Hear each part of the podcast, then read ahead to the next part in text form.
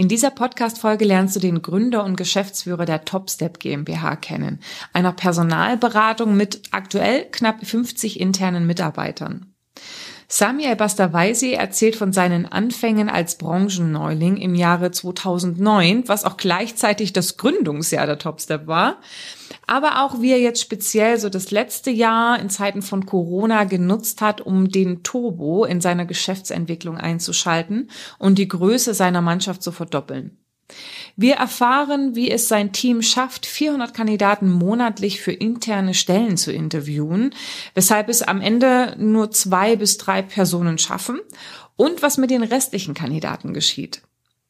In dieser Sache, aber auch in weiteren Initiativen bricht Sami mit dem Protektionismus, der noch in vielen Teilen der Personalberatung herrscht und schafft so neue Chancen für Umsatz bzw. Profitabilität.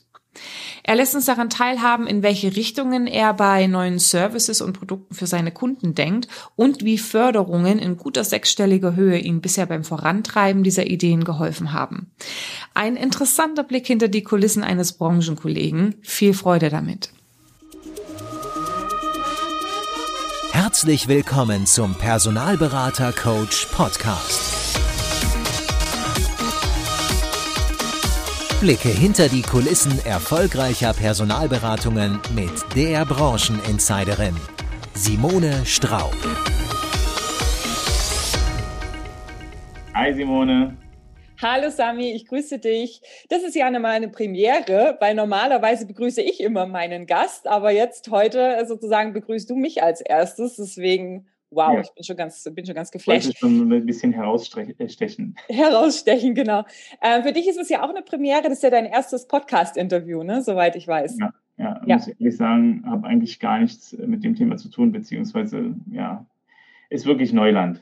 Okay, also umso dankbarer bin ich, dass du dir Zeit nimmst, ähm, heute hier zu sein. Sami, ähm, wir kennen uns ja schon ein bisschen, wir haben auch schon zusammengearbeitet in Bezug auf äh, Trainings. Jetzt ähm, hol doch vielleicht mal meine Zuhörer ab. Wer bist du, was machst du und was hast du mit Personalberatung zu tun? Also ich bin der Gründer und Geschäftsführer von der TopStep GmbH mhm. und ähm, ich mache das jetzt seit neun Jahren ungefähr. Also bin in der Personalberatung, Personalvermittlung äh, seit ungefähr neun Jahren. Ich habe davor was ganz anderes gemacht, also bin wirklich ein Quereinsteiger, bin aber schon äh, immer Unternehmer gewesen und ähm, ja, habe damals in einer ganz kleinen Wohnung, ich, ne, ich sage das auch immer meinen Mitarbeitern, in so einer 36 Quadratmeter Wohnung an einem kleinen Schreibtisch angefangen ähm, und dann irgendwo das, das Geschäft von der Pike auch selber gelernt oder versucht mir beizubringen. Ähm, muss auch ehrlich sagen, die erste Zeit war ganz schlimm. Also das erste halbe Jahr gab es keinen Erfolg, weil man, wenn man so reinkommt und nicht wirklich so einen Mentor hat, ich habe das so bei anderen Personalberatungen gesehen, wie das Geschäft äh, oder die, grundsätzlich von diesem Geschäft überhaupt erfahren, der Personalvermittlung, weil ich, wie gesagt, aus einem ganz anderen Bereich kam. Äh, kam und ähm, habe dann irgendwo eineinhalb Jahre das erstmal alleine gemacht und dann angefangen, ein Unternehmen aufzubauen. Stück für Stück bin wirklich den klassischen Weg eines Startups gegangen ähm, in der Entwicklung und ja, jetzt sind wir ein bisschen größer geworden und also ein bisschen größer ist ja leicht untertrieben. Vielleicht sagst du mal, ich weiß jetzt nicht, wie Stand heute ist. Es war vor kurzem waren es 44 Mitarbeiter. Ähm, sind wir da ja. immer noch oder? Ja, wir sind jetzt, äh, wir gehen auf die 50 zu. Also mit allen Mitarbeitern zusammen sind wir schon so fast bei 60. Ja. ja, okay, okay. Also das heißt, wie hast du jetzt die Unterscheidung gemacht, wenn du sagst, mit allen Mitarbeitern zusammen sind wir jetzt fast bei 60, dann meinst du noch Werkis und äh, Na, wir haben auch ähm, ähm, verschiedene Dienstleistungen aus, outgesourced und mhm. da arbeiten Menschen halt nur für uns, aber die sind nicht direkt bei uns angestellt. Ah, ja. okay, okay. Und ähm, da, die, wenn man die dazu zählt, das sind nochmal so zehn Personen ungefähr. Okay, interessant, aber vielleicht, wenn ich da nochmal zurückkommen kann, du kommst ja nicht aus der Personalvermittlung, hast dich aber trotzdem entschieden, direkt zu gründen.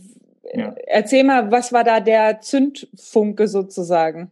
Hm, also ich bin ähm, davor ja schon selbstständig gewesen, hatte eine Firma, da ging es um äh, Vertrieb von chinesischen Produkten und äh, da habe ich eine chinesische Fabrik äh, gegründet in China, bin da auch hingeflogen und habe dort äh, Waren produziert und die hier in Deutschland verkauft. Okay. Und ähm, was ich während meiner Arbeit, und davor habe ich auch noch andere Sachen gemacht, immer gemerkt habe, dass ich gut mit Menschen kann. Und mhm. das mit Menschen, das ist für mich was, äh, was mir leicht fällt und Spaß macht.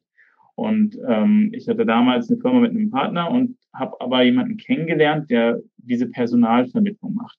Und habe gesehen, okay, oder dieses Potenzial verglichen, habe gesagt, das Potenzial der Personalvermittlung ist wesentlich höher angesichts äh, der Demograf des demografischen Wandels und so weiter. Und habe gesagt, okay, ich steige um, habe dann Anteile verkauft und habe gesagt, ich setze, habe gesagt, ich setze alles auf ein Pferd. Und ähm, so bin ich dann da reingegangen. Und wenn man jetzt Unternehmer ist und selbstständig ist, ist es oft schwer, dann irgendwo als Angestellter ähm, zu agieren oder seine Arbeit ähm, zu machen. Und man muss, also ich bin da einfach Realist und ich weiß, wie ich ticke und deswegen habe ich gesagt, okay, ich gehe vielleicht einen etwas schwierigeren Weg, aber ähm, langfristig ähm, ist das durchaus sinnvoller. Und deswegen habe ich gesagt, ich, ich versuche es und dadurch, dass ich alles auf eine Karte gesetzt habe, ich habe wirklich alles, was ich hatte, in ein Unternehmen, also eine GmbH gegründet und so weiter, ähm, stand ich auch mehr oder weniger mit dem Rücken an der Wand äh, und es gab kein Aufgeben. Mhm. Und deswegen irgendwann hat es dann funktioniert. Und das ist im Vertrieb immer so, das sage ich auch meinen Mitarbeitern. Ähm, man muss durchhalten, nur die harten kommen in den Garten. Einfach das Beste ist, wenn man keinen Plan B hat man muss einfach dann den Plan A durchziehen und dann ist man auch sehr oft erfolgreich. Ja. Das hat übrigens Arnold Schwarzenegger auch gesagt. okay, no pain, no gain, glaube ich, hat er auch gesagt, ne? dass ja. es immer erst dann anfängt, wirklich zu wachsen, äh, wenn es in den Schmerz geht. Ne? Ja, ähm, Okay, aber interessant, ich meine, ähm, du, du kamst nicht aus der Branche. Hast du dann einfach nur tatsächlich durch den Schmerz gelernt, durch Erfahrungen gelernt ja, oder wie ja. hast du dir das Wissen gezogen, um dann eben auch dein Unternehmen aufzubauen? Also ich habe sehr viel über Schmerzen gelernt. Also es okay. war wirklich so, dass man ähm, oder dass ich die ersten drei, vier Monate gar keine Kunden akquiriert habe. Ich habe es einfach nicht geschafft und dann habe ich angefangen, mich selbst aufzunehmen, um zu schauen, okay, Mhm. Äh, woran liegt es? Liegt es an meiner Stimmlage? Muss ich klarer sprechen und so weiter? Also ich habe wirklich sehr viel äh, versucht und irgendwann kam es zu den ersten Kunden, aber die ersten Kunden waren dann halt auch nicht gut. Die waren dann so, okay, besetze eine Position ähm, für 80.000 Euro und du kriegst oder äh, irgendwie 9.000 Euro dafür. Und die mhm. Position ist äh, so gut wie nicht besetzbar. Ja, und da habe ich dann auch gelernt, äh, oder beziehungsweise für mich war das halt viel Geld. Okay, ich muss jetzt diese Position besetzen. Habe drei Wochen lang nur dafür gesucht und dann habe ich wirklich also einen gefunden und dann habe ich den rübergeschickt und dann meinte der Mandant, ja, tut mir leid, in dem Lebenslauf gefällt mir was nicht. Und dann war mir eigentlich klar, okay, niemals alles auf eine Karte setzen. Willkommen und, im Recruitment, ja, genau. Ja, genau. Und äh, so habe ich, ähm, also ich habe ganz viele Sachen erlebt. Das, das ging darüber, dass ich äh, den ersten, den ich vermittelt habe, der hat dann im finalen Interview gesagt, ja, ähm, nur damit Sie Bescheid wissen, es gibt eine Ablösesumme, weil ich noch äh, ein Trainee bin. Also wenn ich jetzt bei Ihnen ja. anfangen soll, müssen Sie die Gebühr auch noch zahlen. Und äh, das hat der Kandidat mir nicht erzählt, weil der, also die Kandidaten merken ja auch, dass man noch nicht so professionell ist, dass man noch nicht dieses Know-how hat und die spielen dann mit einem und ja, ich musste da wirklich äh, durch harte Themen durch. Ähm, und äh, wenn ich dann so zurückblicke, also ich glaube, nach acht Monaten kamen dann irgendwie die ersten drei, vier Vermittlungen und dann ging es halt auch irgendwo immer schneller, weil man immer mehr Techniken äh, sich angeeignet hat und auch viele Sachen, also wie zum Beispiel Gegenangebot. Ich wusste das früher auch nicht und dann kommt auf einmal ein Gegenangebot für den Kandidaten und dann, ja, deswegen ähm, habe ich gelernt, okay, man muss mental den Menschen darauf vorbereiten, da kommt ein Gegenangebot und so weiter. Und ich habe es wirklich äh, schmerzhaft Out. gelernt mhm. und ähm, nachdem ich dann äh, das selber oder das Geschäft selber beherrscht habe oder meine, meinte habe, dass ich es hinkriege, habe ich angefangen, mich zu duplizieren und habe dann den ersten Mitarbeiter und so weiter. Okay. Was würdest du denn sagen, ist so das Key Learn aus der Zeit, was du auch heute noch an dein Team, an neue Mitarbeiter, sage ich mal, die ins Unternehmen reinkommen, ähm, so weitergibst? Also in der Branche ist es auf jeden Fall durchhalten und weitermachen. Und ähm, die ganzen Learnings kommen einfach mit der Zeit und man ist so ein bisschen am Anfang überlastet auch von diesem ganzen, also wenn man jetzt nicht aus der Branche kommt, äh, von den ganzen Themen, die einen da konfrontieren ich meine, du machst es ja sehr gut mit den Videos, deswegen bin ich ja auch auf dich damals gekommen, weil du genau das, wo mein Schmerz war, äh, hast du irgendwo auch kommuniziert und gesagt, wow, so, das ist eigentlich genau das, was die Menschen am Anfang brauchen. Und das versuche ich übrigens auch den Mitarbeitern mitzugeben, dieses ähm, Durchhalten, Techniken und ähm, wirklich die Disziplin in den KPIs irgendwo am Anfang und später kann man wirklich loslassen ein bisschen und auch alles entspannter machen. Aber am Anfang ist es wirklich ein Zahlengriff, wie in jedem Vertrieb. Das ist einfach so. Ja. Umso mehr Menschen man spricht, umso höher ist die Wahrscheinlichkeit, dass man erfolgreich wird. Und äh, danach, also wir sind kein KPI-getriebenes Unternehmen, auf keinen Fall, würde ich sagen. Ähm, nachdem man irgendwo ein gewisses Level erreicht hat, dann, dann kann man auch runterfahren. Kann man auch sich auf äh, verschiedene Sachen äh, ähm, fokussieren. Aber ein gewisser Grundtenor von zum Beispiel Akquise sollte immer dabei sein. Immer jeden, jeden Tag machen wir eine Stunde zum Beispiel ja, und so weiter. Ja, okay. Was würdest du denn sagen? Du kamst ja weitestgehend unbelastet sozusagen. Also warst jetzt nicht vorgebrandet von anderen Personalberatungen oder Personalvermittlungen. Hast dir da vielleicht auch nochmal tiefere Gedanken gemacht im Sinne von, wo hebt sich denn die Top-Step von anderen Unternehmen ab? Also wie ja. wollt ihr euch auch gegen die Konkurrenz irgendwo abgrenzen am Markt? Also es gibt ja ähm, zwei, ich würde, oder ich würde es unterteilen. Einer, äh, einerseits intern, wo grenzen wir uns ab in unserer Struktur gegenüber anderen Beratungen, wodurch kommt das Wachstum. Und andererseits halt außerhalb, also nach extern zu den Mandanten gegenüber. Ja, also was ist unser USP? Intern würde ich ganz klar sagen, haben wir eine Art Familienunternehmen, haben fast keine Fluktuation. Wir haben auch von den Top-Performern ähm, noch keinen verloren. Es gab äh, zwar hier und da Abgänge, aber dann gab es halt Gründe, die jetzt nicht speziell mit diesem Geschäft zu tun haben, sondern die wollten einen, ähm, eine Managementposition woanders haben oder sonstiges. Aber jemand, der bei uns erfolgreich ist, der geht nicht, weil wir sind auch echt ein cooles Unternehmen. Da muss ich ehrlich sagen, unterscheiden wir uns. Ähm, die, die andere Sache ist natürlich gegenüber extern. Da versuchen wir ganz klar den Fokus auf langfristige Kundenbindungen und diese Doppelspezialisierung. Heißt, jeder Mitarbeiter hat mindestens zwei Spezialisierungen, sprich zum Beispiel ich war damals, wo ich angefangen habe, habe ich gesagt, okay, ich mache nur Vertriebsmitarbeiter und nur im Medizinbereich und im Medizinbereich nur im Homecare-Bereich. Das war meine Spezialisierung. Und ähm, die Spezialisierung genau in dieser Form gibt es nicht äh, so oft in Deutschland, gibt es irgendwo, aber äh, gepaart dann mit auch einer langfristigen äh, Ausrichtung auf die Kunden. Also wenn man sich jetzt vorstellt, bei vielen Personalberatungen ist ja so eine gewisse Fluktuation. Nach einem halben Jahr, Jahr kommt wieder jemand Neues. Und wenn ich jetzt sage, ich schaffe diesen Spagat, konstant einen Ansprechpartner zu halten mit einer Spezialisierung, dann ist der Kunde sehr gut betreut und fühlt sich da auch gut aufgehoben und bleibt bei uns. Und das ist das, wo wir dann uns auch irgendwo ein bisschen unterscheiden. Mhm. Ihr arbeitet ja erfolgsbasiert, ne? das muss man ja genau. jetzt vielleicht auch noch dazu sagen. Ja. Jetzt ähm, sagst du ja, wir sind ein echt cooles Unternehmen. Ich meine, genau, wer würde das nicht von sich sagen? Ja. Wenn du sagst, die Fluktuation ist relativ gering, dann spricht es natürlich auch schon mal für euch und beweist es ja auch irgendwo. Was würdest du sagen, ganz konkret sind die Gründe, warum ihr so eine niedrige Fluktuation habt? Ähm, ich glaube, der, der, ich würde den wichtigsten Faktor äh, benennen, in, also ich gucke immer auf den Menschen. Ich habe gelernt, wie dieses Geschäft funktioniert und ich habe verstanden, dass am Ende hinter jedem Mitarbeiter ein Mensch steht.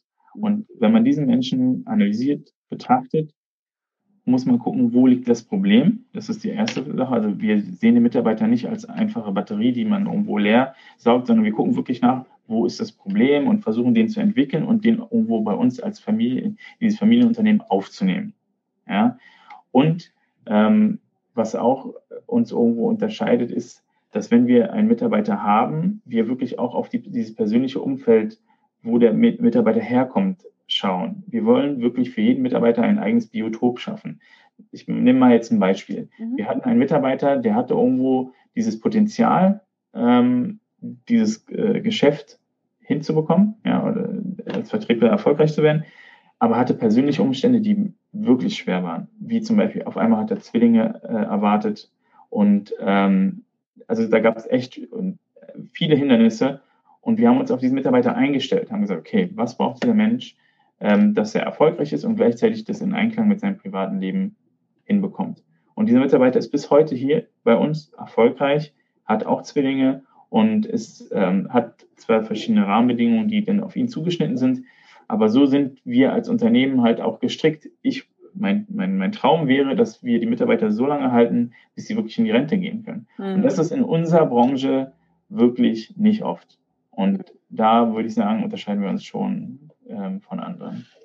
Was würdest du sagen, ist die, ist die ähm, durchschnittliche Firmenzugehörigkeit? Hast du das irgendwie im Kopf? Also dadurch, dass wir jetzt ein sehr starkes Wachstum hatten, auch mhm. seit letztem Jahr, das war mit, okay. der, mit dem Corona-Thema, ja. äh, haben wir schon fünf, sechs Jahre äh, sind die, Mitarbeiter dabei. Also trotz dem Wachstum sind sie, sind, ist es immer noch im Schnitt fünf, sechs Jahre? Also, nee, also wenn ich jetzt sage vor letztem Jahr. Vor, ach so, okay. Ja, also ja. Wenn man jetzt sagt, okay, vom letzten bis zu diesem Jahr haben wir uns fast verdoppelt. Ja, ja okay. Also, da sind wir schon super stark gewachsen. Und ähm, davor, ähm, also wir haben hier auch Mitarbeiter, die sind seit halt dem ersten Jahr da irgendwo mit dabei. Mhm. Wie gesagt, ich rede ja immer über die Mitarbeiter, die wirklich für dieses Geschäft auch äh, eine Passion haben, also die wirklich Spaß daran haben, die Vertriebler sind, die nach die, die wirklich auch erfolgreich natürlich sind, aber zu denen dieses Geschäft auch passt. Mhm. Ähm, was ich am Anfang lernen musste, es gibt halt viele Mitarbeiter, die dann irgendwas machen, was gegen ihre eigene Natur spricht. Und das ist dann immer so die eine schlechte Basis, wenn man von sich aus schon nicht gerne jemanden anruft oder immer irgendwo mit sich selbst ein bisschen kämpfen muss. Und das ist dann was, was, was dann äh, auch natürlich einen hindert, langfristig in diesem Job zu bleiben. Ja. ja, es ist natürlich dann auch immer im Zweifelsfall eine Frage, habe ich genügend Pipeline, um gut auswählen zu können? Ne? Und dann steht natürlich auch wieder die Frage Wachstum versus die richtigen. Manchmal drückt man ja ein Auge zu ne, und sagt, okay, ich möchte jetzt aber wachsen, ich versuche es einfach mal mit der Person, obwohl mhm. der Bauch schon murmelt, dass es vielleicht nicht die richtige Entscheidung ist. Aber da kommen wir nachher nochmal drauf zurück, weil äh, da habt ihr euch ja auch was ähm, Spannendes ausgedacht. Ich will nur noch mal auf den Punkt ähm, hin, weil du gesagt hast, ihr habt euch jetzt im Corona-Jahr fast verdoppelt von der Mannschaft her, was ja. jetzt natürlich sehr eine interessante Entwicklung ist, weil viele ja eher stagniert haben oder teilweise sogar abgebaut haben. Mhm. Wie hat sich denn Corona, würdest du sagen, auf euer Unternehmen ausgewirkt in Gänze und wie habt ihr vielleicht auch die Zeit genutzt? Ja, also Corona war natürlich eine Sache, die hat uns erstmal vom Hocker gehauen, muss man ehrlich sagen. Also wir waren zu dem Zeitpunkt, glaube ich, um, um die 30 Mitarbeiter. Mhm. Und ähm, klar, was wir da erlebt haben, Februar, März, ähm, muss man sagen, war nicht lustig. Es, wir, es fing an damit, dass die ganzen Zahlungen ausblieben. Also wirklich, wir hatten Summen von Rechnungen, weil alle Unternehmen erstmal gesagt haben, okay, stopp, wir, wir, also es kam zu einem richtigen Stillstand, ja. Mhm. Und wir da wirklich äh, gesagt haben, okay, was passiert hier gerade? Mhm. Ähm, und äh, das ging wirklich drei, vier Wochen lang, dass so keine Rechnung bezahlt worden ist und es waren richtig viele Rechnungen offen. Mhm. Des äh, Weiteren war es dann so, dass alle Interviews abgesagt worden sind von Kandidaten, die wir vorgestellt haben oder verschoben worden sind. Es wurden keine neuen Vakanzen ähm, äh, rausgebracht, weil wirklich diese Ungewissheit war das Schlimmste, was irgendwo dann äh, passiert ist. Ja, und diese Ungewissheit war schon, war schon heftig. Ja, aber wir mussten dann schauen, okay, oder ich jetzt als Geschäftsführer auch, musste natürlich schauen, okay, wie, wie beruhigt man auch die Mitarbeiter, wie, was für eine Strategie fahren wir hier und ähm, wie, wie, wie, wie lange geht das? Und das war eigentlich die Hauptfrage, wie lange wird das gehen? Und ähm, wir haben uns entschieden, dann ähm, erstmal weiterzumachen, genauso und zu schauen, okay, die nächsten drei, vier Wochen werden wahrscheinlich entscheidend sein, wohin das Ganze geht. Und wir haben dann gemerkt, dass so nach nochmal vier Wochen sich teilweise in manchen Bereichen die Lage entspannt hat mhm. und dann auch die Zahlen ein bisschen zurückgingen und dann kam irgendwo langsam wieder alles ins Laufen und genau da kam dann auch ähm, diese, die, die, dieser Kredit von äh, Altmaier, Herrn Altmaier, mit den äh, bis zu 500.000. Also wir waren, wir sind sehr gut aufgestellt. Wir hatten keine Geldprobleme zu dem Zeitpunkt, ähm, mhm. wir hatten also keine Liquiditätsprobleme. Ähm, wir wussten aber auch nicht, was passiert noch. Also das muss man ja ehrlich sagen. Also ja. das, was wir da erlebt haben, war schon ein Schock. Und viele Unternehmen, die ich so gesehen habe, sind auch in dieses Thema Kurzarbeit ganz stark reingegangen und haben verschiedene andere äh, äh, Sachen gemacht. Ähm, und wir sind da eher ein bisschen weiter gefahren, vorsichtig, haben ein bisschen umgeswitcht auf die Kandidatenseite, weil die waren dann offener für Gespräche, weil die wussten ja auch nicht, okay, was passiert mit meinem Unternehmen. und haben dann da irgendwo 100 Prozent reingesetzt, nicht mehr in die Akquise, sondern wirklich jetzt die guten Kandidaten interviewen. Ja. Und ähm, wo dann die Kredite kamen, auch da, das war ja wirklich ähm, mit den Krediten auch wieder, also als erstes, äh, bei dem ersten Kredit, den der Herr Altmaier gebracht hat, der war ja mit persönlicher Bürgschaft und so weiter. Da haben sich ja alle, da kam ja dieses Video mit dem Bäcker, der da, ja, das habe ich so nachvollzogen, weil ich muss, war auch vor der Entscheidung, okay, alles oder nicht, setzt du jetzt alles rein, auch wenn es jetzt drei Monate so bleibt. Und also wir hatten genug Liquidität, also ich ja auch. Aber trotzdem, das war so alles auf eine Karte oder nicht. Mhm. Und ähm, dann kam der richtige Kredit und das war dieser Schnellkredit ähm, von der KfW. Ähm, und den haben wir dann einfach in Anspruch genommen. Die Konditionen sind ja irgendwie zehn Jahre. Ähm, auch wenn wir zu dem Zeitpunkt und bis heute ihn nicht genutzt haben, aber er war da. Und das war, ist ein großer Unterschied, dass er erstmal da ist. Und ähm, dann haben wir gesagt, okay, es wird sich normalisieren. Wir, also beziehungsweise ich bin der Meinung äh, gewesen, der demografische Wandel wird sich nicht verändern. Es mhm. wird die Personalvermittlung weiter äh, existieren. Warum nutzen wir jetzt nicht diese Corona-Krise als Chance? Und dann haben wir angefangen, alle Rekrutierungsmaßnahmen hochzufahren, haben wirklich genau antizyklisch gearbeitet. Und genau das war das Erfolgsrezept, weil die guten Mitarbeiter waren auf einmal verfügbar. Gute Studenten, gute Praktikanten, gute Career Manager. Wir haben wirklich echt gute Mitarbeiter in dieser Zeit gewonnen und das, die Früchte äh, ernten wir jetzt auch dieses Jahr. Also es ist unglaublich, was wir für eine Performance hinlegen.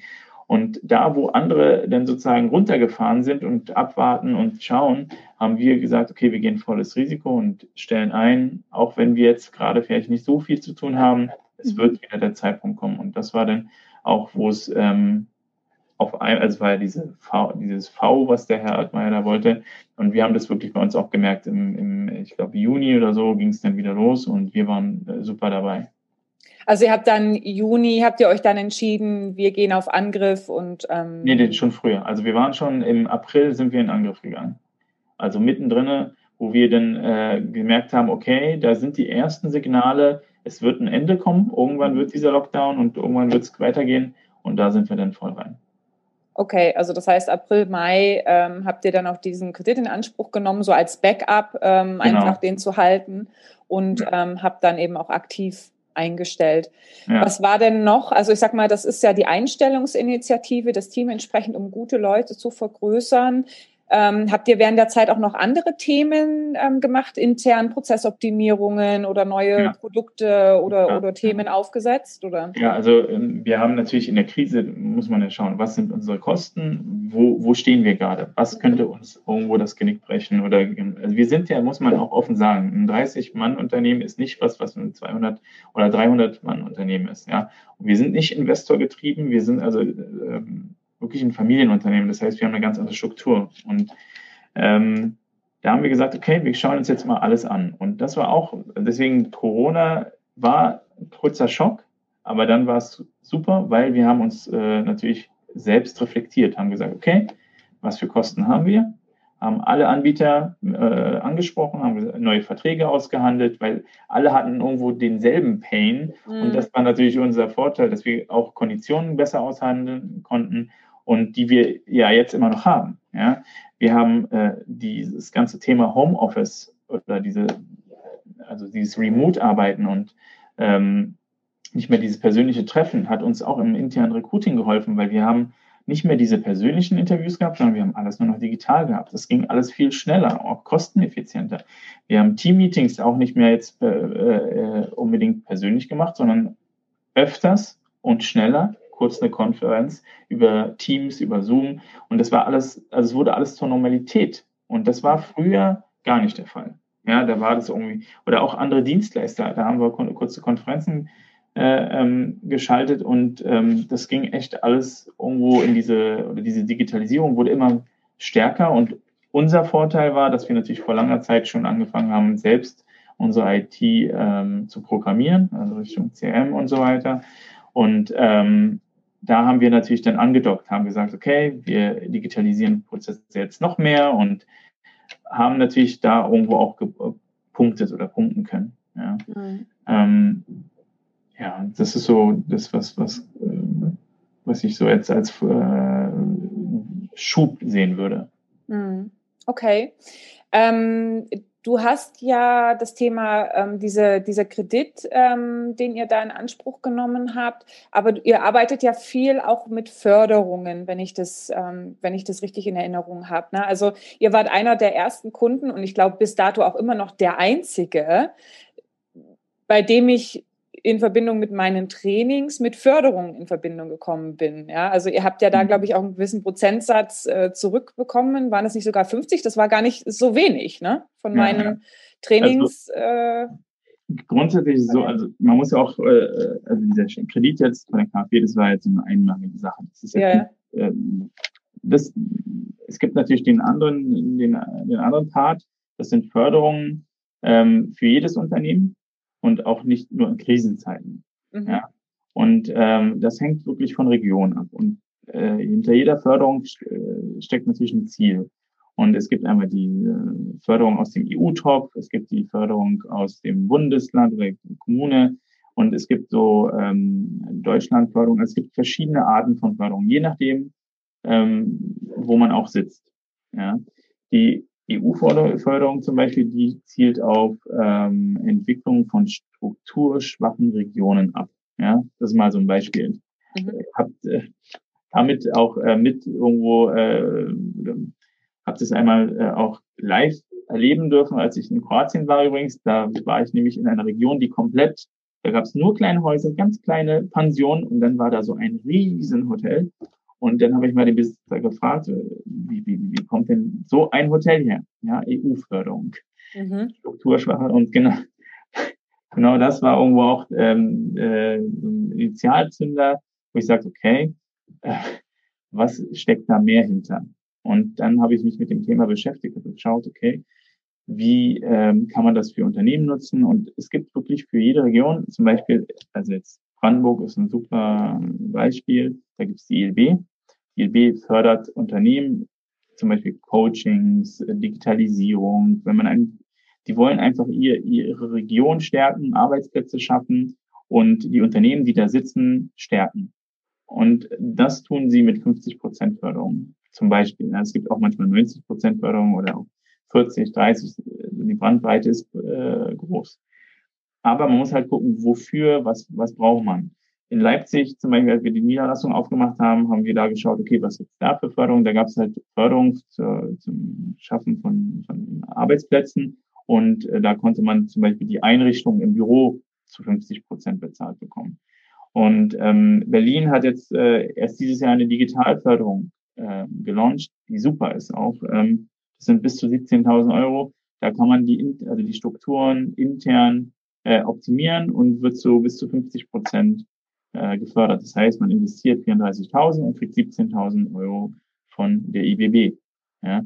Und so gibt es ähm, je nach Bundesland, je nachdem, was gefördert wird, also oder was das Ziel ist, eine eigene Förderung. Bei dir war das zum Beispiel so, das ist bei der ILB so, dass Mitarbeiter, die in Hamburg angestellt sind, ähm, grundsätzlich alle gefördert werden mit einem pauschalen Betrag pro Jahr an Weiterbildung. Mhm. Ja?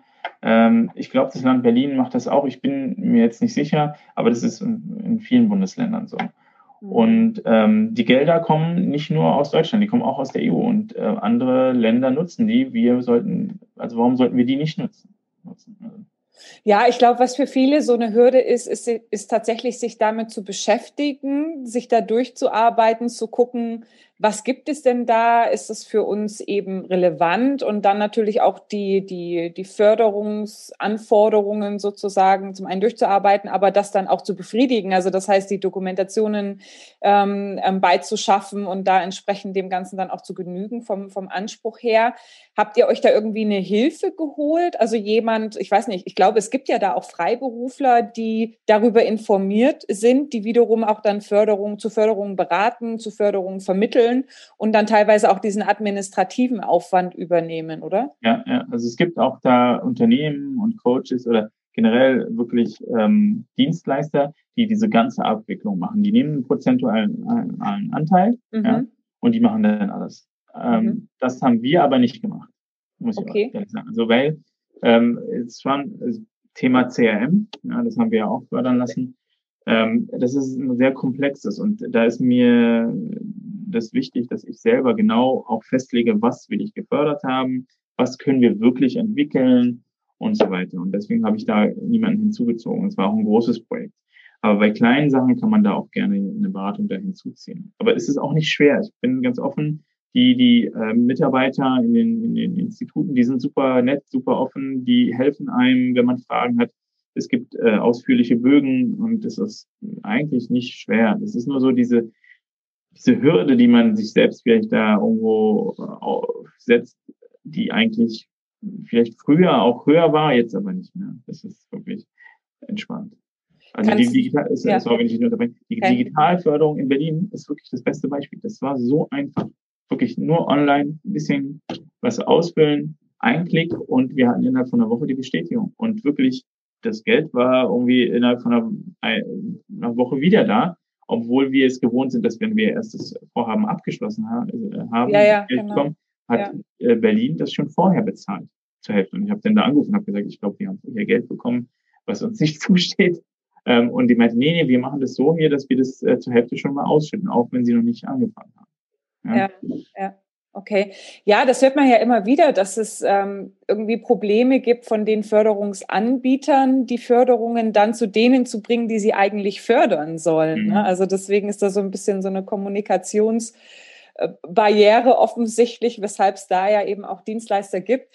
Kannst du das irgendwie so über den Daumen peilen, wie viel, also falls du es sagen magst, aber ähm, wie viel Gelder so über den Daumen gepeilt ihr über Förderung zugeschossen bekommen habt, also Kapital, was ihr selber nicht zur Verfügung stellen musstet für eure Projekte? Also auf jeden Fall sechsstelliger Bereich und nicht am Anfang. Also das ist schon viel, was wir da bekommen. Also das Kernthema ist Digitalisierung und ja. da richtig viel. Also man kann jetzt nur als Beispiel im, im, im Land Brandenburg ein Projekt von einer Million aufsetzen und kriegt 500.000 Euro äh, Zuschuss. Ja? ja. Und ähm, das kann man nicht nur einmal machen. Und äh, deswegen, also wir haben natürlich auch ein CRM gebaut, auch in einer gewissen Höhe und auch äh, viele verschiedene Förderungen, je nachdem, was wir überhaupt nutzen können, wo wir, was wir dürfen, ähm, äh, genommen. Aber ähm, wie hoch jetzt nicht, weiß ich, muss, muss, muss, müsste ich auch nachschauen, wie, wie viel genau, aber es ist auf jeden Fall äh, im sechsstelligen Bereich und auch nicht im Anfangsbereich. Ja, okay. Ja gut, interessant, aber ich meine, sage ich mal, eine sechsstellige Höhe, das sind Gelder haben oder nicht haben, ne? das muss man auch erstmal erwirtschaften am Ende. Ja. Also sehr, sehr spannende Gedanken, die natürlich auch dann Relevanz haben, wenn man sich als Unternehmer darüber Gedanken macht, wie kann ich vielleicht auch mein Geschäft weiterentwickeln? Wie kann ich mich äh, diversifizieren, vielleicht auch mehrere Standbeine aufbauen? Ich kriege es auch jetzt mehr und mehr mit, dass tatsächlich Personalvermittlungen und Beratungen sich im Rahmen der Digitalisierung nicht nur darüber Gedanken machen, dass sie sozusagen ihre Themen in die Cloud heben und das CRM ein bisschen aufpolieren, sondern dass es tatsächlich auch dann Ideen gibt zu eigenen Produkten, ja, rund um das Thema Recruiting, die natürlich dann wiederum auch durch solche Prämien gefördert werden können. Magst du da vielleicht mal so ein bisschen aus dem Nähkästchen plaudern? Was habt ihr denn so in der Pipe neben diesem ganz normalen, klassischen Personalvermittlungsgeschäft, um ja da vielleicht auch sich unternehmerisch auszuprobieren oder dann vielleicht auch die Zukunft einfach auf mehrere Säulen zu stellen?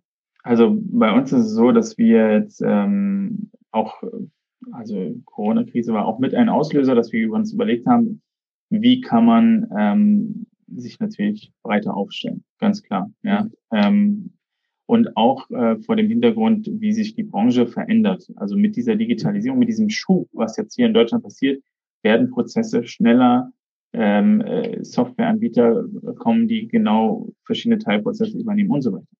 Und wir haben uns dann äh, dazu entschlossen, weg von diesem Protektionismus zu gehen ähm, in der Personalvermittlung und mehr mit anderen Dienstleistern zusammenzuarbeiten und zusätzlich auch unseren Kunden umfassender zu betreuen. Jetzt, ähm, das sind zwei Themengebiete, die ich jetzt in einem Satz zusammengefasst habe, aber ich mhm. das mal auf. Also das, das eine, was wir jetzt machen, ist aktiv mit anderen Personaldienstleistern zusammenzuarbeiten. Sprich, ich mache mal ein Beispiel. Ähm, unser interner Recruiting-Prozess ist, äh, würde ich sagen, schon groß. Wir interviewen, um für uns selber Kandidaten oder Mitarbeiter zu finden, pro Monat am Telefon 400 Menschen. Und davon kommen wirklich bei uns an die wirklich genommen werden, maximal, würde ich sagen, zwei bis drei. Mhm. Wir nehmen bei uns wirklich sehr spezielle Menschen auf, beziehungsweise wir gucken uns die Menschen ganz genau an, weil wir eine ganz geringe Fluktuation bei uns haben wollen. Ja. Und ähm, es hat auch mal ein Kandidat äh, uns gesagt, wir sind nicht mehr zeitgemäß, dass wir so einen langen Auswahlprozess führen. Aber ähm, das nehmen wir uns trotzdem. Also ich denke, wenn wir für jemanden ein Biotop bauen, sollte es auch für den richtigen sein. Deswegen schauen ja. wir uns das genau an. Was passiert mit den anderen 398 Kandidaten? Die, die sind auch gute Performer, die passen aber vielleicht nicht zu uns. Also es gibt ja manche Menschen, die unser Gehaltsmodell nicht so attraktiv finden. Manche wollen vielleicht mehr eine Spezialisierung in einem Gebiet, was wir nicht anbieten. Ja?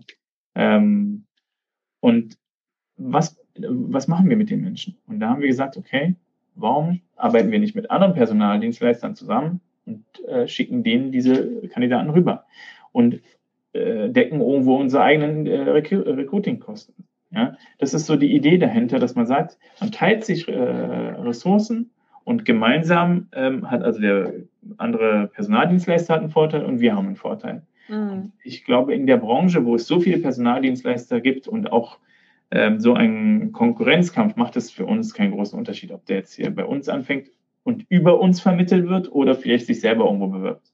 Ja? Nur so partizipieren wir irgendwo daran. Und ähm, genau dieses äh, Prinzip setzen wir jetzt an fast allen Punkten in, in unseren Prozessen um und machen uns dadurch auch wirtschaftlicher. Also wir fangen an, mit anderen Personaldienstleistern auch Kandidaten auszutauschen für externe Recruitings. Wir fangen an, ähm, Positionen, wo jetzt jemand anderes gerade eine Schwierigkeit hat, die zu besetzen im Bau oder so, der schickt sie uns rüber und scha wir schauen danach, haben wir den richtigen Kandidaten oder nicht und wir haben dann so eine Art Split-Fee-Agreement, äh, also das heißt, wir machen dann 50-50 und teilen uns die Provision, weil er hätte die Position wahrscheinlich eh nicht schnell besetzt und Geschwindigkeit ist mhm. einfach das A und O und wir haben vielleicht zur richtigen Zeit gerade den richtigen Kandidaten, den wir nicht jetzt gerade vermitteln würden in dem Gebiet oder so, da haben keinen Kunden da. Und ähm, Dadurch hat jeder, oder haben wir eine Win-Win-Situation. Und wenn wir das nicht machen, dann wird es vielleicht jemand anders machen. Und dieses Prinzip zum Beispiel ist auch in den UK oder in Amerika, ist, ist schon normal. Aber in Deutschland ist so ein bisschen mehr dieser Protektionismus. Jeder schaut nach, keiner will den Kunden verraten. Äh, da gehen wir jetzt komplett weg. Wir versuchen gemeinsam mehr zu erreichen. Und ich habe immer dieses Prinzip von damals, let's buy it com. Da waren so ganz viele kleine Ameisen. Ich weiß nicht, ob du aus der Zeit noch das, ähm, gemeinsam mehr erreichen. Mhm. Und das ist das Prinzip, was, was wir jetzt aufgreifen. So, das also das heißt, eure, eure Berater rufen dann auch sozusagen die Konkurrenz an und sagen, hey, ich habe hier die Stelle gesehen, da habe ich einen Kandidaten oder wie kommen die Kontakte zustande? Wir haben ein extra Produkt ja, und ein extra Team, die machen nur das. Die machen nur das, dass sie schauen, was gibt es bei dem anderen Personaldienstleister für Stellen oder übernehmen die Kommunikation. Also wir hatten das jetzt gestern, wir haben jetzt die ersten Probe, wir haben das ja jetzt äh, Anfang des Jahres wirklich live gebracht. Davor war Planung, jetzt ist live. Mhm. Und ähm, wir haben jetzt so letzte Woche ähm, auch einen Austausch von Positionen gehabt und natürlich gibt es da immer noch Herausforderungen, wo man sagt, okay, wenn ich einen Kandidaten schicke und der wird vermittelt oder nachher vermitteln die ihn woanders hin und natürlich muss da irgendwo ein gewisses Vertrauen sein. Ja, das ist die Basis und in einer langfristigen Basis, äh, langfristigen Zusammenarbeit gehört das einfach dazu. Ähm, oder auch, dass man den Mandanten dann nicht hintenrum anspricht, der arbeitet doch mit uns direkt zusammen. Und so. Natürlich, da gibt es viele Ängste, aber wenn man irgendwo eine, eine, eine Basis findet von einem gewissen Vertrauen und auch den Mehrwert von Zusammenarbeiten schätzt und sieht, äh, dann äh, arbeitet man da partnerschaftlich. Und das ist das, wo wir dahin zielen. Die Career Manager selber, die sollten sich wirklich nur auf ihre Arbeit konzentrieren. Mhm. Aber wir versuchen, also wir haben ungefähr jeden Monat 1000 äh, noch was, 1400 oder so Kandidaten, die wir interviewen. Und davon vermitteln wir doch nicht 1400. Das wäre super. Aber was machen wir mit den Kandidaten? Und also heutzutage zählt nicht die Riesendatenbank, sondern wir müssen mit dem richtigen Kandidaten zur richtigen Zeit sprechen.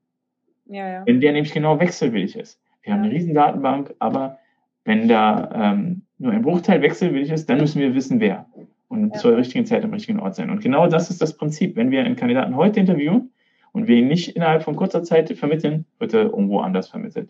Also warum nicht daran partizipieren? Und das ist genau das Prinzip, was wir umsetzen, langfristig in der, äh, in der Ressourcenteilung. So nennen wir das. Ja, das mhm. nennt sich bei uns hat so einen speziellen Namen, das Produkt. Und mhm. ähm, das ist die eine Seite, wo wir sagen, okay, wir stellen uns breiter auf. Die andere Seite ist beim Kunden.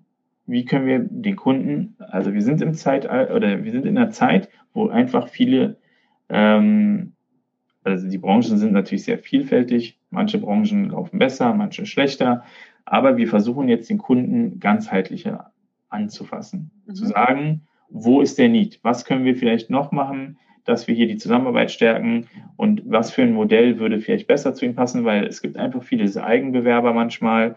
Ähm, wir haben jetzt bei uns zum Beispiel ein Recruiting-Team äh, oder ein Team aufgesetzt, die Social-Media-Kampagnen für Kunden äh, äh, aufsetzen, ja? um zu schauen, okay, der will jetzt nicht das Geld ausgeben, der will erstmal das probieren. Und natürlich, das bringt uns selber was, weil wir auch die Social Media Kampagne irgendwo analysieren können und sehen, okay, was ist da für ein äh, Feedback. Aber wir können auch den Kunden an einer anderen Stelle anfassen ja, mhm. oder anpacken. Und ähm, das machen wir mit verschiedenen Produkten ähm, beim Kunden und haben da auch verschiedene schon gelauncht. Und was wir auch haben, ist natürlich sind IT-Produkte. Das ist eigentlich auch unser, unser Kernthema. Also das mit dem, okay, Social Media Kampagne ist jetzt nur ein kleines Beispiel, was aber auch nicht so oft vorkommt, muss ich ganz ehrlich sagen. Viel interessanter sind die IT-Thematiken, äh, wo wir sagen, okay, wir unterstützen den Kunden oder auch andere Personaldienstleister mit Software, die wir für uns äh, programmiert haben und Teile davon, also es geht ja über Scrabbing von Daten oder Vereinfachungen oder äh, also du, du ähm, hast ja auch verschiedene Produkte, die du bei dir bewirbst in deiner Akademie und so weiter. Wir haben die für uns selber programmiert und geben die aber jetzt nicht auf den Markt äh, äh, zum, zum Kauf oder zum Lizenzieren, sondern wir machen das mit unseren Partnern. Sagen, okay, hier haben wir ein Tool, das haben wir für uns programmiert, vielleicht ist es interessant für euer Team. Ja? Und dann nehmen wir zwar eine Gebühr dafür, ähm, das, da ist nicht der Haupt, äh, das Hauptziel irgendwo äh, Profit, sondern eher eigene Kosten reduzieren, wirtschaftlicher werden und auch noch mehr in IT investieren. Mhm. Also viele ja. Ansätze. Ja, ja, doch, ich wollte es gerade sagen, es ist ja doch sehr äh, komplex und wenn sozusagen das Unternehmerblut in dir äh, blubbert sozusagen, dann hast du da auch ganz, ganz viele Spielwiesen, um dich ähm, jo, beschäftigt zu halten, würde ich mal sagen. Eine Sache möchte ich aber noch mal kurz aufgreifen und zwar, das war die Zahl 400. Ja, also ich weiß, dass für viele Berater es unheimlich schwierig ist, einen guten Bewerberzulauf, Kandidatenzulauf für die eigenen internen Positionen zu haben. Jetzt mal ganz zwischen dir und mir, ja, so praktisch unter uns. Wo kriegt ihr diese ganzen Kandidaten her? Wie füllt ihr die Pipeline mit 400 potenziellen? Also wir haben äh, natürlich die sozialen Medien, ganz klar. Ja. Sing, LinkedIn, das ist äh, Standard. Wir haben aber auch Social Media. Und wir haben ein Team, was wirklich den ganzen Tag nur rekrutiert. Und wir haben diesen Prozess komplett automatisiert. Das heißt, von dem ersten Anschreiben bis zu allen Remindern und Remindern per Mail und Terminvereinbarung und SMS-Benachrichtigung für den Termin. Alles ist komplett, dass nur noch ein Mitarbeiter hier sitzt und das Interview führt und danach eine Mail bekommt mit drei Sachen, die er anklicken kann. Also das ist komplett, wenn wir diese Zahl auch schaffen, äh, automatisiert, strukturiert und der, der, die Kandidaten fühlen sich auch super aufgehoben, weil wir es halt so professionell machen. Ähm, und deswegen haben wir die Schlagzeilen. Natürlich, wir hatten die Schlagzeilen nicht vor ein paar Jahren, mhm. aber mit der Zeit haben wir es dann automatisiert, digitalisiert. Und es gibt Tools, die zum Beispiel diese ganzen Abläufe automatisieren, diese Terminvereinbarung und so weiter. Und das ist ein Standard, den man unbedingt auch, also wir haben eine 50 Prozent höhere Conversion dadurch bekommen, dass wir diesen Prozess alleine äh, automatisiert und digitalisiert haben. Mhm. Ja. Wie groß ist euer internes Recruiting-Team? Also da muss man unter, auf zwei, also es gibt zwei, zwei Gruppen. Die eine Gruppe ist, sind die Interviewer, die anderen sind die Searcher. Ja? Mhm. Wenn man die jetzt zusammen betrachtet, sind wir, ich glaube, 13. Mhm. Also es ist schon ein, ein Teil natürlich, aber so viel braucht man auch. Also also ich meine aber, nee, ich, ich meine nur, dass wir uns richtig verstehen. Ich meine die Gruppe der Personen, die für euch intern Mitarbeiter sucht, nicht die, die rekrutiert, unter anderem auch für Kunden. Oder äh, trennt ihr das gar nicht? Also, also es gibt bei uns, ich glaube, wenn man es jetzt in Vollzeitkräfte rechnen würde, wahrscheinlich so zwei Vollzeitkräfte, die die Interviews führt mit internen Bewerbern. Ja. Und die machen aber nicht den Search. Okay. Es gibt nochmal eine extra Gruppe, mhm. die den Search durchführt. Und diese extra Gruppe würde ich jetzt mal, wenn vier, fünf Personen Vier, fünf Personen, ja, okay. Und die 400 Leute, nur um es nochmal richtig zu verstehen, sind wirklich für euch interne Bewerber. Es sind nicht Kandidaten, die ihr als genau. Unternehmen sozusagen interviewt für alle eure Projekte, sondern es ist wirklich für euch intern. Nur für uns intern. Mhm, Wir haben, okay. also wenn man jetzt unseren Auswahlprozess betrachtet, der ist, äh, also der ist wirklich groß, muss man ehrlich sagen. Es kommt erstmal das Anschreiben, aber das Anschreiben auch nur für die, die wirklich passen. Ja, also da wird schon natürlich gefiltert. Dann gibt es das erste Telefoninterview. Da wird gefiltert, okay, was sind die Vorstellungen des Mitarbeiters, wo sieht er sich und so weiter. Dann gibt es ein Skype-Interview, wo man auch nochmal den interviewt. Dann gibt es einen Probetag, einen ersten Probetag, wo man schaut, okay, könnte der ins Team passen oder nicht. Und wenn wir uns da noch nicht sicher sind, dann gibt es einen zweiten Probetag und dann kriegt er erst den Vertrag. Das heißt, wir haben viele Stationen, um den Menschen auch wirklich kennenzulernen. Mhm. Mhm. Okay. Und da fallen natürlich viele raus. Und jetzt sagt man, okay, wir können es uns halt leisten, weil wir genug, also es ist auch wieder hier ein Zahlengerüst natürlich, ja. Wenn man mehr interviewt, kann man sich das auch leisten, besser zu filtern. Aber es macht sich auch in der Atmosphäre im Unternehmen und auch in der Performance des Unternehmens bemerkbar, wenn ähm, man weniger Fluktuation hat. Und das ist wirklich, also auch die ganzen Kosten mit einer Neueinstellung. Wir, wir schicken ja die zum Fotografen extra, also die, die machen schöne Fotos.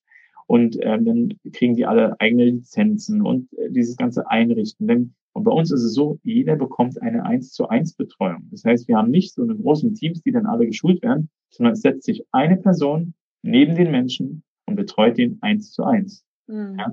Und natürlich, das kostet Zeit äh, und Energie und äh, auch äh, Kosten, ähm, also monetäre Kosten. Und die wollen wir natürlich richtig investieren in jemanden, der auch für dieses Geschäft geeignet ist und der sich auch langfristig daran sieht.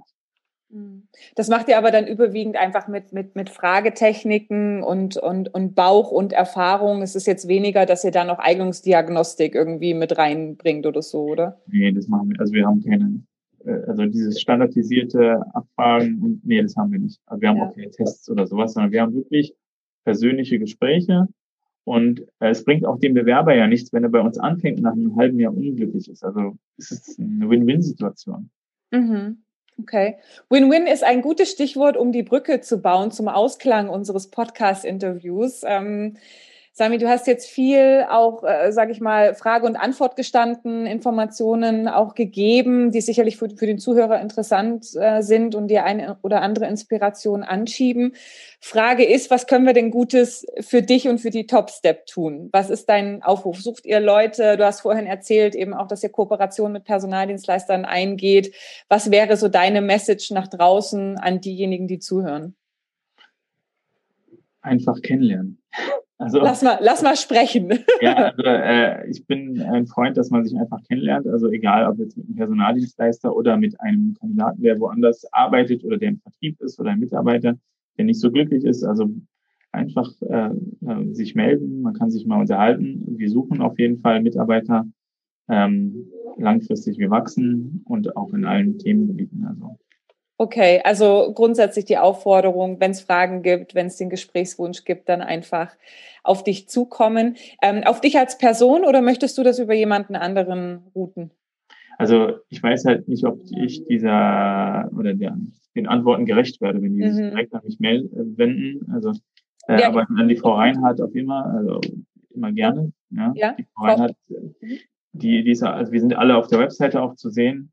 Ähm, ich, mir ist aber gerade noch was eingefallen, was ich noch erwähnen wollte, in mhm. Zusammenarbeit mit anderen Personaldienstleistern, mhm. was wir auch letztens ähm, oder was wir für eine Partnerschaft letztens eingegangen sind. Es gibt ja auch Themengebiete der Personaldienstleistung, die wir gar nicht abdecken, wie zum Beispiel Interim Management und so weiter. Ja. Diese äh, Zusammenarbeiten haben wir natürlich auch gestartet oder Kooperation.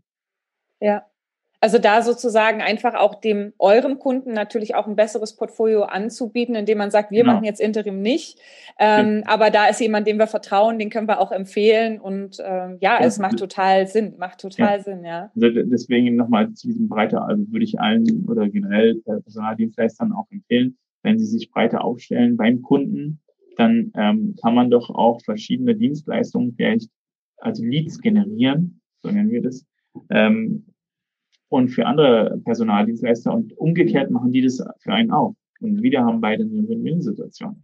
Absolut. Das ist sowieso für mich noch nicht klar, warum das in der Personalberatung noch so wenig gemacht wird. Ja, lieber weicht man sein eigenes Profil auf, geht her und macht dann irgendwie alles, ja, als dass man mhm. sagt, okay, man bleibt in seiner Profession, das, was man wirklich gut kann und wird sich aber für die anderen Themen, wo der Kunde vielleicht auch mal eine Nachfrage entwickelt, Partner mit hinzunehmen, die man dann regelmäßig empfehlen kann, weil letzten Endes verliert man den Kunden ja damit nicht. Ja, das ist ja wahrscheinlich auch immer die, die, die Angst, die man hat. Also ganz im Gegenteil finde ich, entwickelt man eher noch mehr, sag ich mal, Professionalität, Credibility, also Credibility im Sinne von Glaubwürdigkeit, ja, wenn man sagt, okay, ich könnte das zwar, aber ich kenne jemanden, der es besser kann. Ne? Mhm. Und das mhm. ähm, ist ja letzten Endes profitabel und, und gut für beide Seiten. Der Kunde kriegt vielleicht die bessere Lösung und wir wiederum im Hinblick auf die Profitabilität müssen uns jetzt nicht mit etwas herumschlagen, wo wir vielleicht einfach auch nicht, nicht, nicht effizient sein können. Ja?